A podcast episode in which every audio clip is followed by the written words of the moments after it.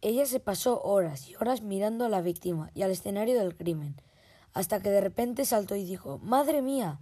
Todo tiene sentido. Nadie sabía qué quería decir. Ella pidió un plano de la planta donde se cometió el crimen.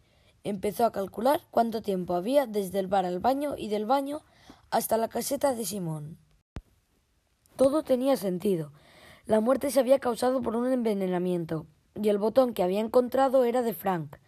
Así que Frank le puso el veneno en el momento que estaba saludando, pero como tardaba más o menos media hora en hacer efecto, le dio tiempo a irse al baño y que no pareciera que había sido él.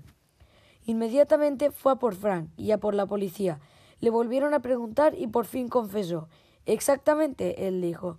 Lo he matado porque iba a sacar a la luz un fraude que he cometido. Me iba a arruinar la vida si me hacía eso.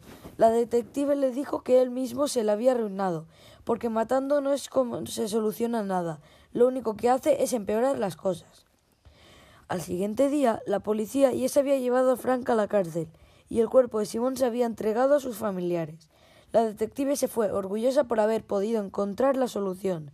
Ella se fue reflexionando y pensando que todavía hay gente así en el mundo, personas que piensan que con la violencia se solucionará todo.